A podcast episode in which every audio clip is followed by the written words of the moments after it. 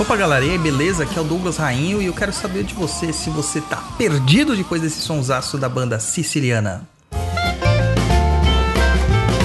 Tá perdido? É, isso aí, galera. Estamos aqui de volta aqui para com vocês no mais um Tá Perdido, trazendo mais umas cositas para vocês, os recadinhos, leitura de e-mails, é, algumas novidades e tal. E a gente tá aí, né, PNE, no mês das mulheres, fazendo um PNE diferente e tal. Eu tenho que agradecer muito vocês que estão ouvindo nossos programetes.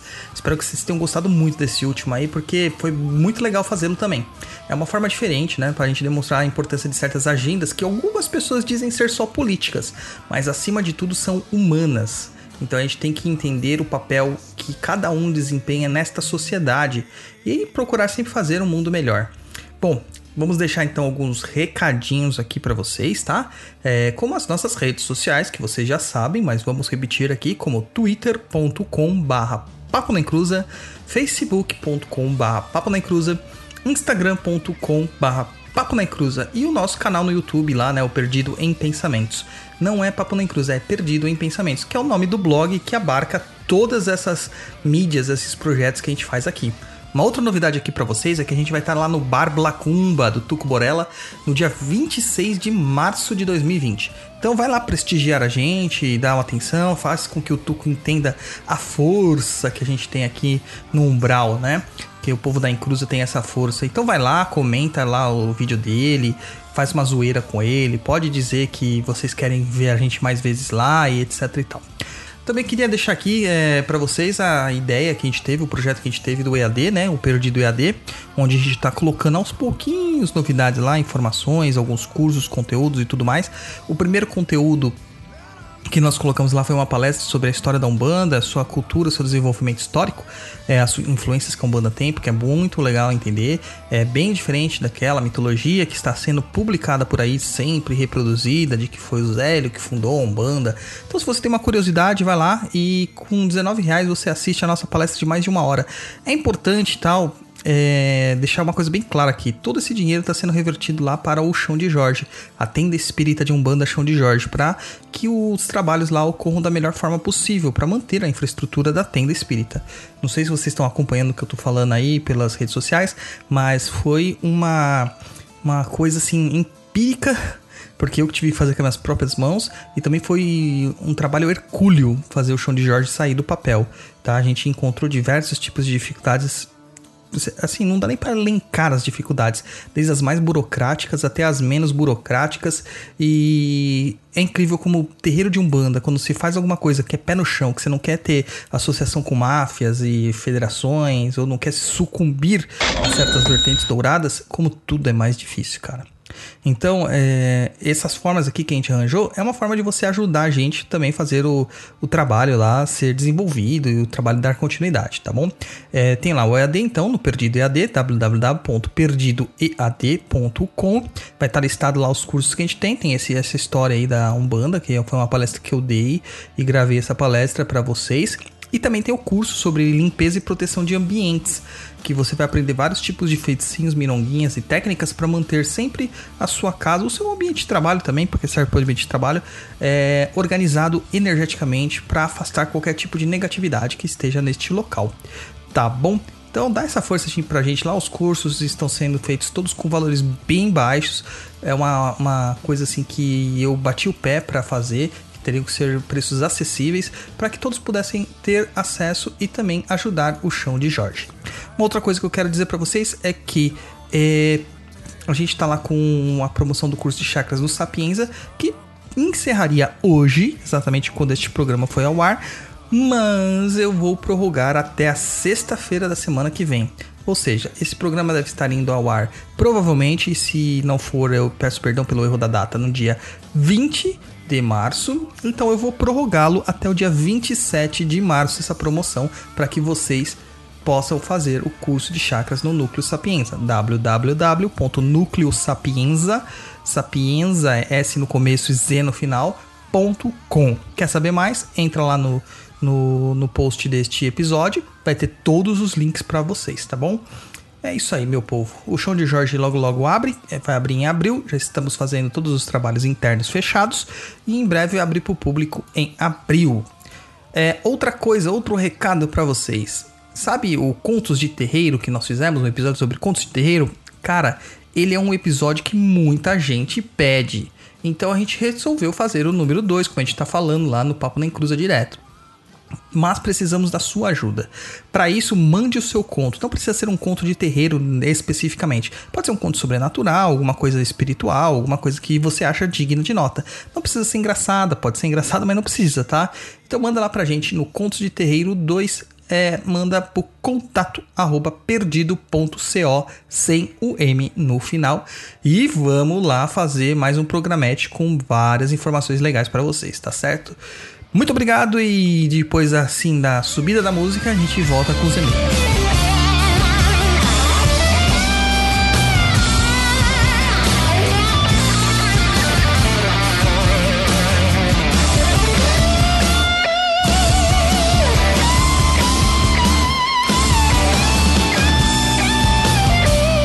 Voltando aqui, então vamos lá para a leitura dos e-mails dos nossos queridos ouvintes. Lembrando que os nossos ouvintes não necessariamente são nossos apoiadores financeiramente, entendeu? Mas se você quiser ser nosso apoiador, entra lá no catarse.me barra papo na encruza ou picpay.me barra papo na encruza para que você possa nos ajudar de uma forma financeira para manter o podcast no ar. Mas se não der, pode mandar sua pergunta que a gente lê da mesma forma, tá bom, gente? E antes de ir, quero mandar um abraço aqui para Raskel, ou Raquel Rask, como que é o pessoal lá fala, como o Paulinho fala. Muito obrigado por ser nossa fã, por curtir nosso trabalho, por estar sempre ligada nas nossas funções aqui dentro da, da podosfera macumbística, tá?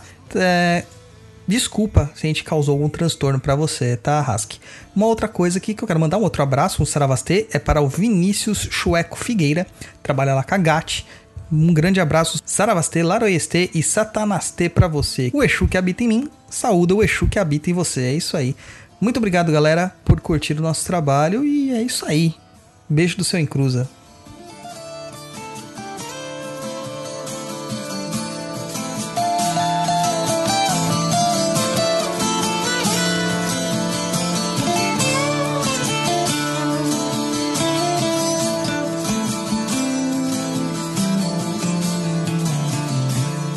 Aqui a gente vai começar lendo o e-mail da Dani Abrão. Boa tarde, Douglas. Adoro seus vídeos, muito esclarecedores. Vi sobre o tatuagens e surgiu uma questão: quais os efeitos de um símbolo de yin yang feito no pulso? Faz diferença se for do lado direito ou do esquerdo? Atenciosamente grata, risadinhas. Então, Dani, muito obrigado pela, por gostar dos nossos vídeos. É, nosso canal é pequenininho, muita gente usa disso aí para falar que a gente é menor, ou que a gente é, é, insignificante e tal, mas não interessa. O importante é que ele chega onde tem que chegar. E a gente sabe que o trabalho que a gente faz é, é esclarecedor porque é o propósito. A gente procura desmistificar a Umbanda. Acho que é por isso que a gente tem tão poucas pessoas, é, assim preocupadas empenhadas em nos divulgar, porque a maior parte dessas pessoas não querem que a Umbanda seja desmistificada. Estou falando dos grandões, tá? Sobre as tatuagens, a questão é a seguinte: o símbolo do Yin Yang, né, do símbolo do Tal, não tem problema nenhum você fazer no pulso. Por quê? Porque ele já é o equilíbrio completo das energias. Ele é até um equilibrador mesmo. Então, no pulso nós temos meridianos muito importantes, né? Meridiano, meridiano do coração, meridiano do pericárdio e meridiano do pulmão. Então, se você fizer o o yang ali, você está equilibrando de certa forma é, essas energias que estão ali também. Tá? Então não tem problema, não se preocupe com isso. Não faz diferença se é do lado direito ou esquerdo, não faz diferença nenhuma porque os meridianos passam pelos dois lados, tá bom? Quando eu fiz o episódio sobre tatuagens, não sabia que ia ter uma tamanha repercussão como teve ali são indicações e técnicas que eu indico para vocês e também experiências pessoais que eu passei. Uh, é complicado eu dizer que para todo mundo será igual, porque não é. Cada indivíduo é um indivíduo diferente. Ali eu cito casos reais que eu vivenciei, tá bom? Vamos pro próximo e-mail. Luiz Fernando dos Reis Camilo. Reis, bom dia. Um, um umbandista poderia prestar reverência a outra entidade, deus ou deusa, fora do escopo da Umbanda, em seu altar pessoal? Digo isso porque tenho certa afinidade com Hecate e faço firmezas a ela. Por ser uma entidade das encruzilhadas e ser oferendada primeiro, temida até pelos deuses olímpicos, vejo uma grande semelhança com Exus e Pombagiras abrasileirados. Poderiam comentar sobre? Luiz, o problema é a interferência de egrégoras, cara. Hecate é, um, é de um panteão é, estrangeiro para nós brasileiros, tá?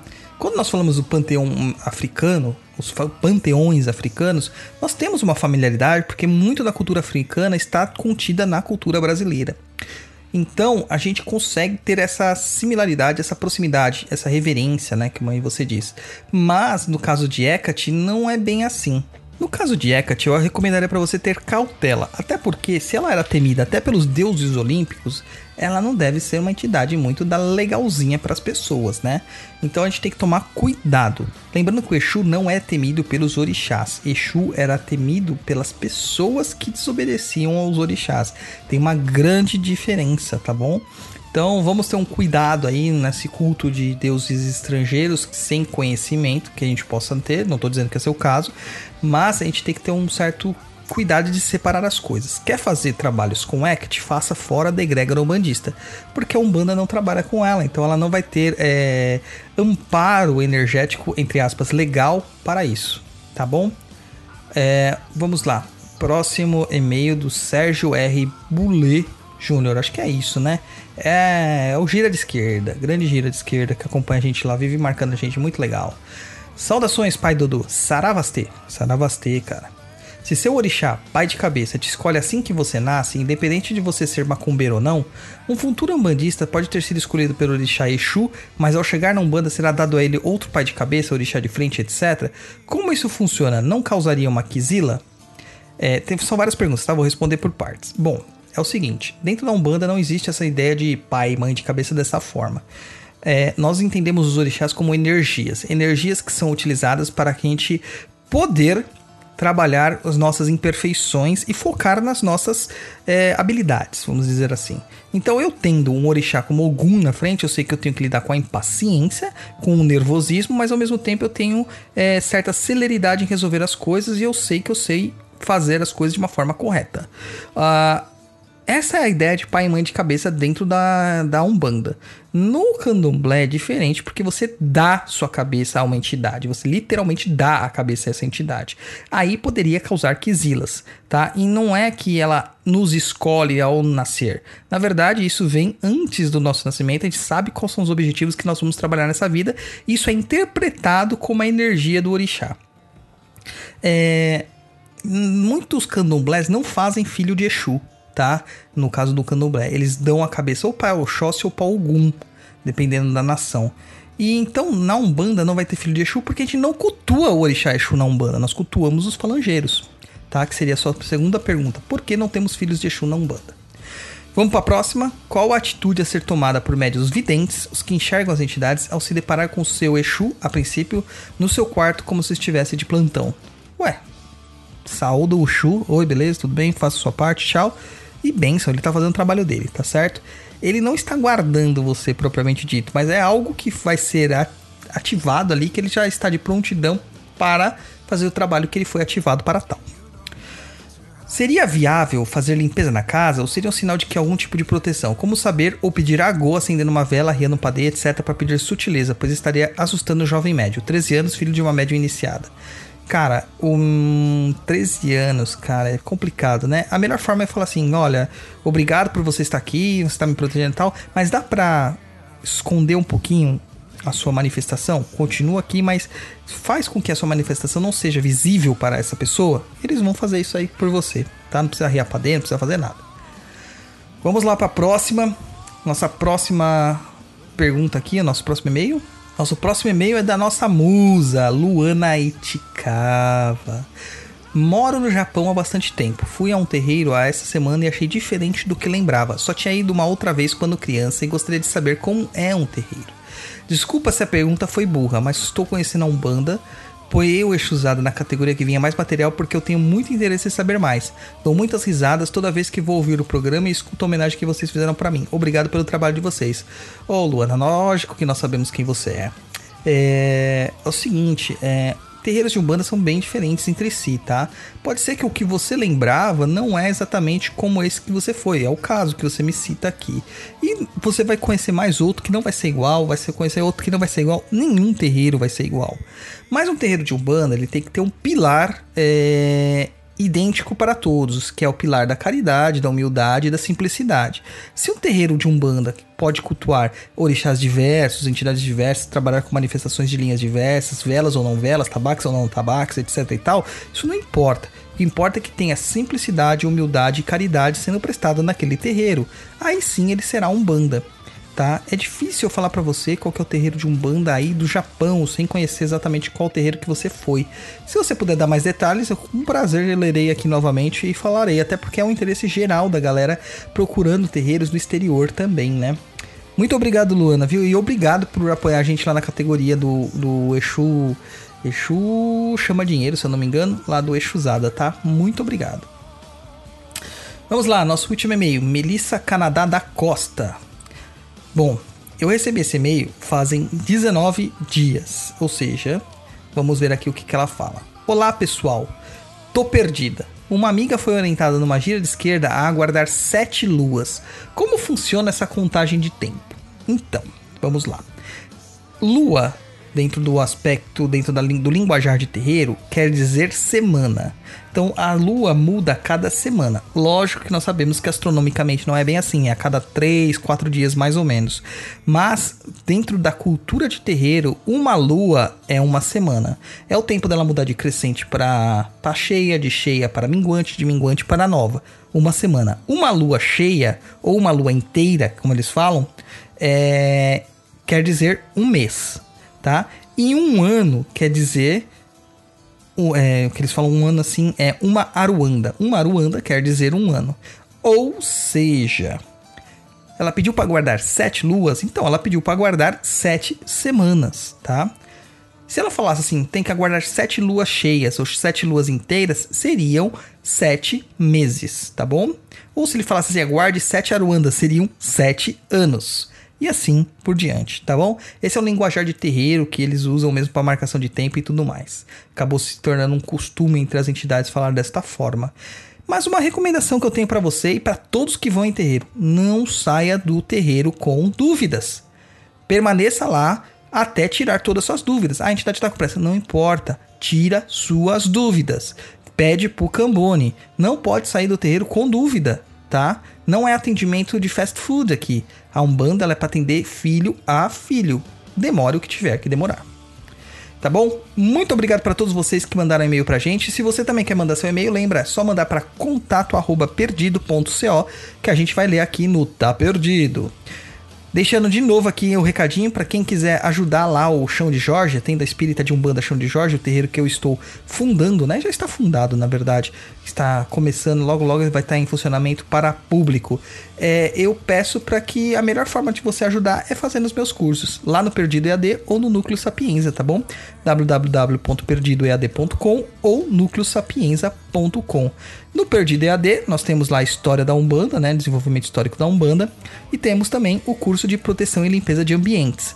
No Sapienza, eu tenho dois cursos lá, que é o curso de, de benzimento e o curso de chakras, tá? Muito, muito obrigado se vocês puderem ajudar a gente, tá? Porque tem muita gente me mandando um inbox, tal, perguntando como eu posso ajudar o Xande Jorge, que não sei o que, tal, tal, tal e tudo mais, eu falo assim: ó, o melhor caminho é você fazer o curso. Se além do curso você quiser ajudar de outra forma, entre em contato comigo que a gente conversa.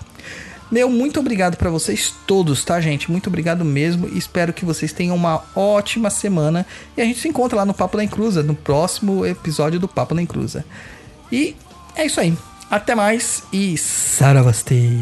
Olha, não mexa com o povo da Calunga. Olha, não mexa com o povo da Calunga. A cova pode ser rasa, mas a terra é profunda. A cova pode ser rasa, mas a terra é profunda. Laroie, olha, não mexa com o povo da Calunga. Olha, não mexa com o povo da calunga. A cova pode ser rasa, mas na terra é profunda. A cova pode ser rasa, mas a terra é profunda. Não é brincadeira, pense bem antes de entrar. Tem guardião na porteira, sentinela vigiar. Não faça os outros o que não quer receber, pois o mal se torna o dobro quando volta pra você. Oh, olha, não mexa com o povo da calunga. Olha, não mexa com o povo da calunga. A cova pode ser rasa, mas a terra é profunda. A cova pode ser rasa, mas a terra é profunda. Tome cuidado com aquilo que pedir, pois perde a tranquilidade. Quem vive para destruir, presta atenção no caminho que escolher. Pode não haver retorno quando se arrependeu. Oh, olha, não mexa com o povo da calunga.